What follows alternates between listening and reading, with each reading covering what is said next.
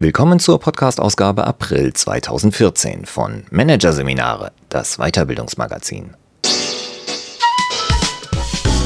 Dieser Podcast wird Ihnen präsentiert von Konkurrenzberater.de. Wettbewerbsbeobachtung für den Mittelstand. Der Konkurrenzberater zeigt in Seminaren und Workshops, wie Sie Ihre Geheimnisse an die Konkurrenz verlieren und was Sie dagegen tun können. Weitere Podcasts aus der aktuellen Ausgabe behandeln die Themen Feedback für Führungskräfte, brisante Beurteilungen und obsessive Optimierung, die Jagd nach dem Maximum. Doch zunächst Von Steinen lernen. Machen Sie jetzt nichts. Von Holm Friebe. Anpacken, voranschreiten, handeln. Im Management gilt das Primat der Tat. Angefeuert vom permanenten Ruf nach Innovation fühlen sich Manager genötigt, ständig etwas zu tun.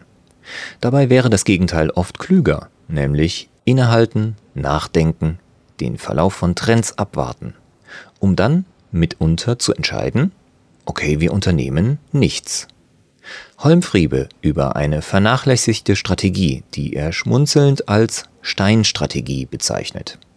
Hier ein Kurzüberblick des Artikels. Machiavellismus. Wie die Bundeskanzlerin durch Nichthandeln Macht ausübt. Only the Paranoid Survive. Über das im Management vorherrschende Primat der Tat.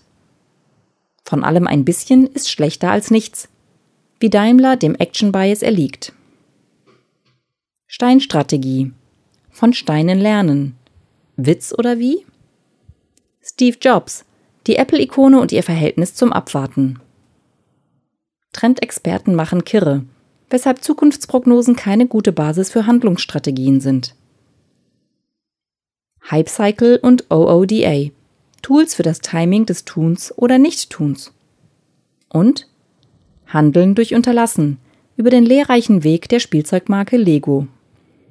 Sie sind, Frau Bundeskanzlerin, eine Last-Minute-Kanzlerin. Sie haben eine Neigung zum Nichthandeln, noch nicht handeln, später handeln.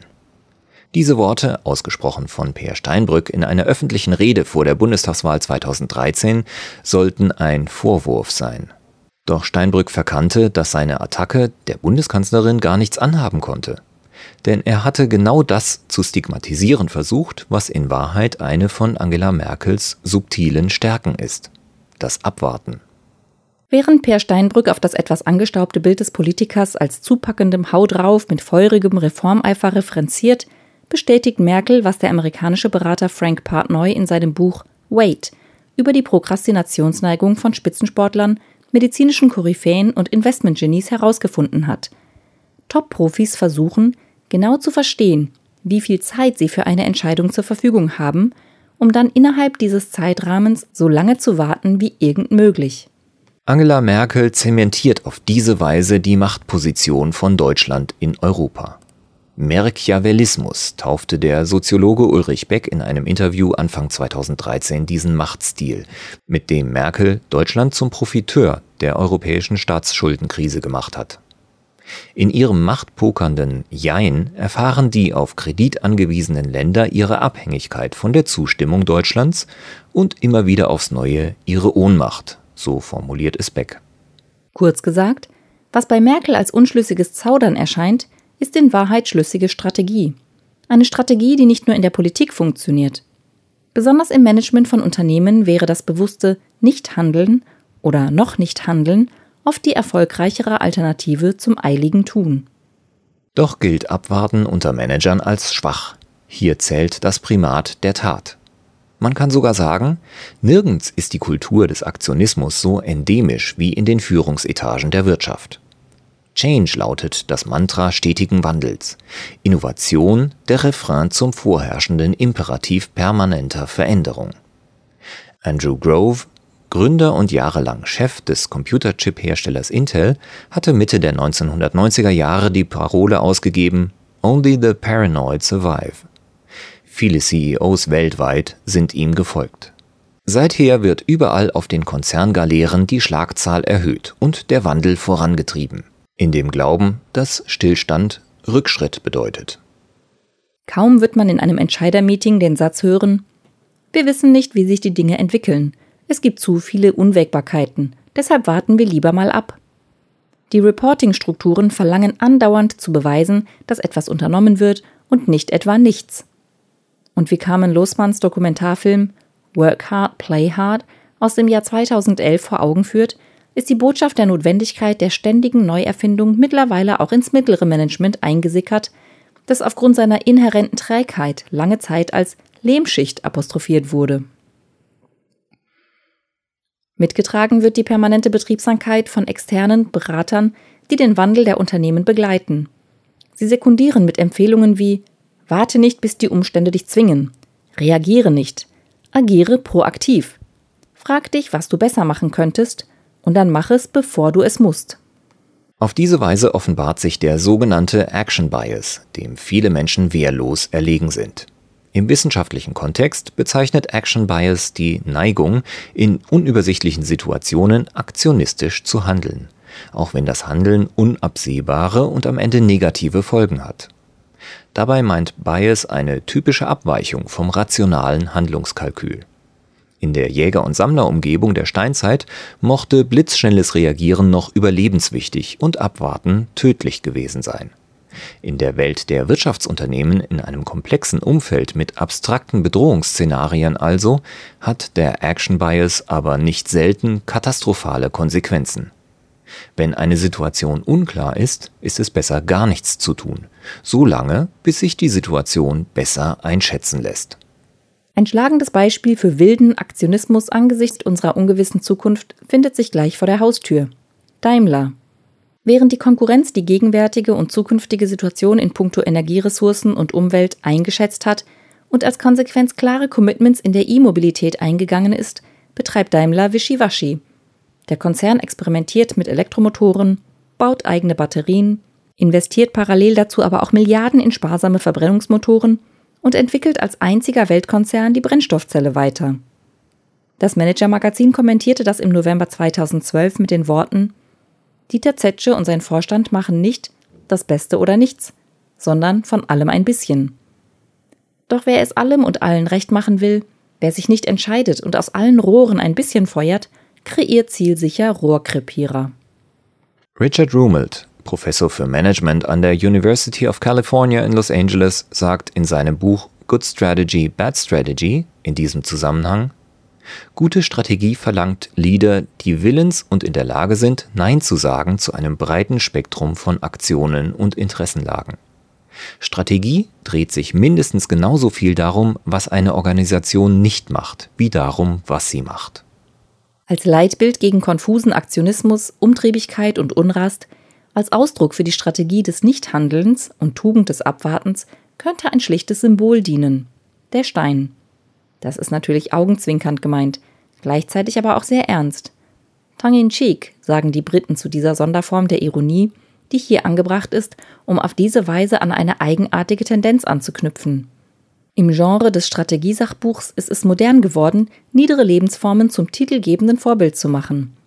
Begonnen hat das 1998 mit Spencer Johnsons Buch Die Mäusestrategie, das anhand einer Fabel aufschlüsselt, wie wir Veränderungen erfolgreich begegnen.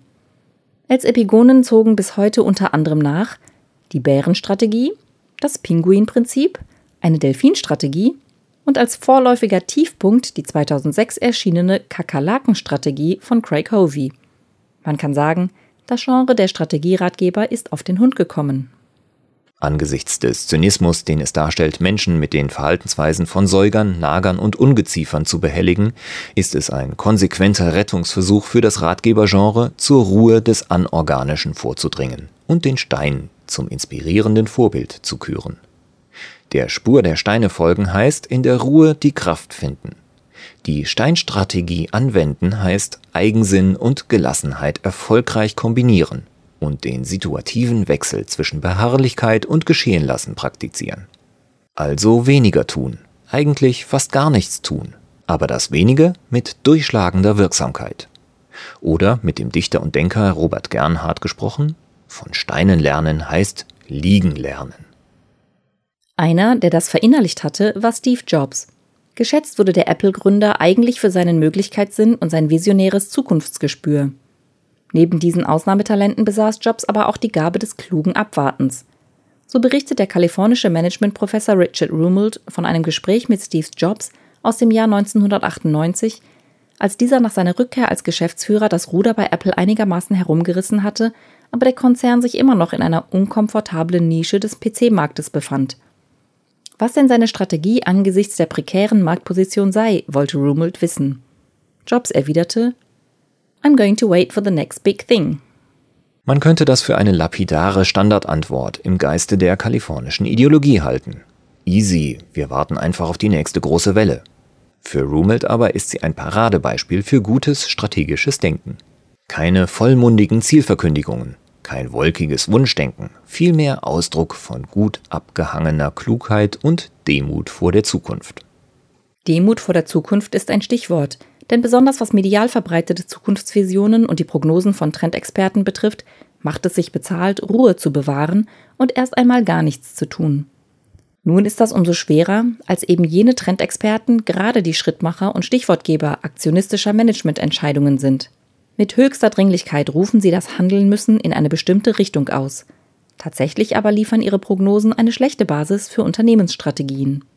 Nachgewiesen hat das Philip Tedlock, ein kalifornischer Psychologieprofessor. Über einen Zeitraum von 20 Jahren untersuchte er die Prognosen von 284 anerkannten Experten aus Politik und Wirtschaft und sammelte dabei über 25.000 Dateneinträge belastbarer Empirie. Hieraus ging hervor, im Großen und Ganzen war die Güte der Prognosen nicht besser als der nackte Zufall. Die Prognosen erschienen, als wären sie von einem Dartpfeile werfenden Schimpansen geschlagen worden, so Tedlock. Treffgenauer sei sogar die Nullhypothese, die bei Tedlock No Change Rule heißt und besagt, wenn man immer davon ausgeht und darauf setzt, dass sich nichts verändert, fährt man im Schnitt besser, als wenn man den Prognosen x-beliebiger Experten folgt. Mit anderen Worten, inmitten des allseits im hohen Ton des Alarmismus verkündeten disruptiven Wandels steht derjenige vergleichsweise gut da, der wie ein Fels in der Brandung alles Getöse von sich abklatschen lässt. Sicher, würde es keine Menschen und Unternehmen geben, die das historische Situationspotenzial erkennen und Neues in die Welt bringen, befänden wir uns noch in der Steinzeit. Gleichzeitig gibt es die Menetekel von Firmen, die zu lange denselben Stiefel gefahren haben und deshalb vom Markt gefegt wurden.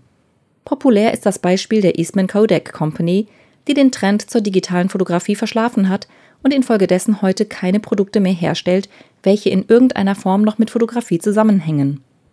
Berühmt ist auch das Fehlurteil von IBM-Chef Watson aus dem Jahr 1948.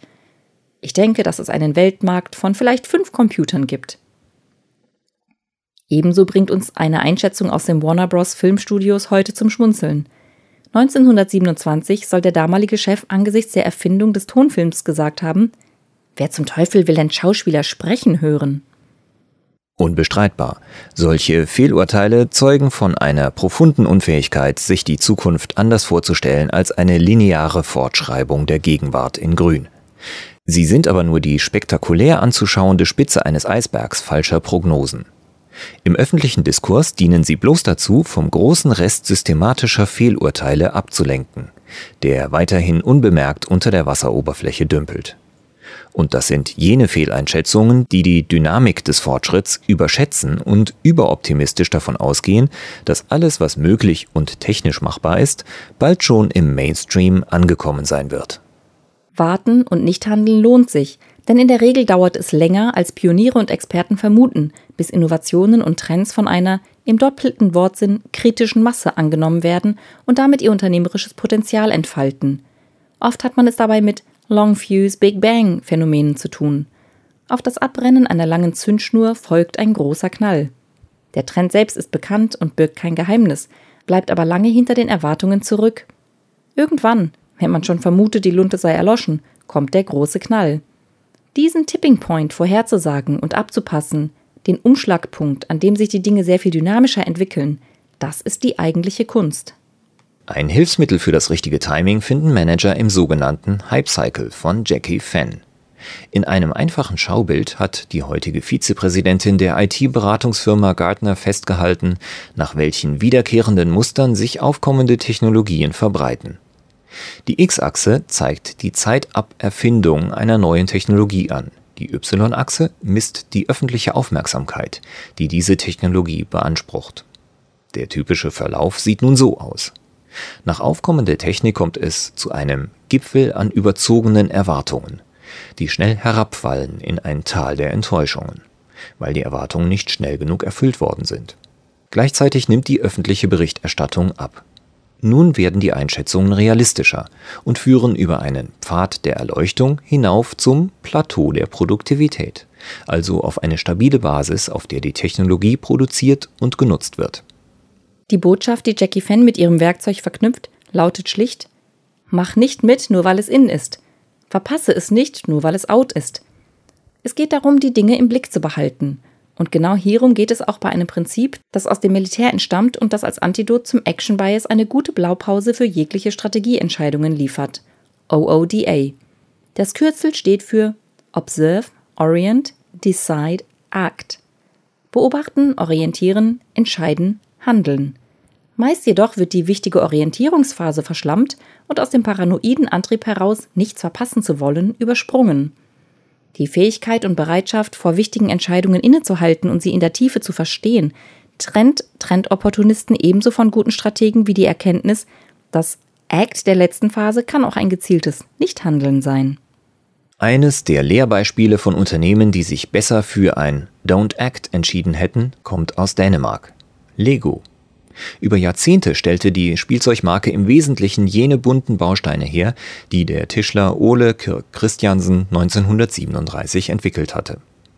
Als mit dem neuen Jahrtausend die Digitalisierung der Kinderzimmer begann, wollte die Firma aus Billund unbedingt mittun, kaufte Star Wars Lizenzen und ließ Computerspiele entwickeln.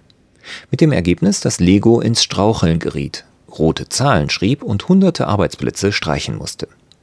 Die Marke Lego, die bis dahin als Synonym für Kreativität und Spiellust stand, wurde arg beschädigt, schreibt das Handelsblatt rückblickend im Februar 2013.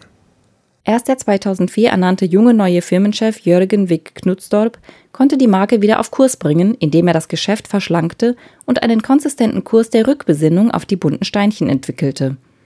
Diese lassen sich in eigenen Lego-Shops heute sogar nach Gewicht kaufen – der Umsatz wächst zweistellig, der Gewinn stieg 2012 um 40 Prozent.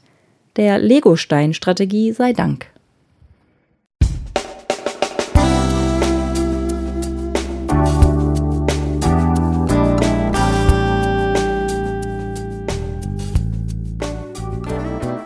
Sie hörten den Artikel Von Steinen lernen.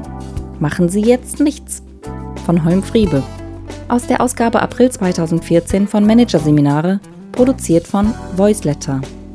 Weitere Podcasts aus der aktuellen Ausgabe behandeln die Themen Feedback für Führungskräfte, brisante Beurteilungen und obsessive Optimierung, die Jagd nach dem Maximum. Weitere interessante Inhalte finden Sie auf der Homepage unter managerseminare.de und im Newsblog unter managerseminare.de/blog.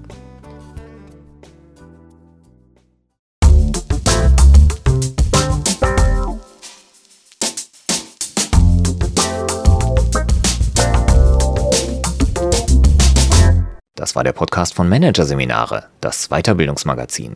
Ausgabe April 2014. Dieser Podcast wird Ihnen präsentiert von www.konkurrenzberater.de. Wettbewerbsbeobachtung für den Mittelstand.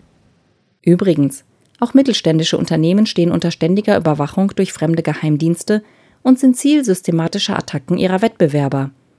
Informationen dazu, wie sie sich schützen können, finden Sie unter www.konkurrenzberater.de.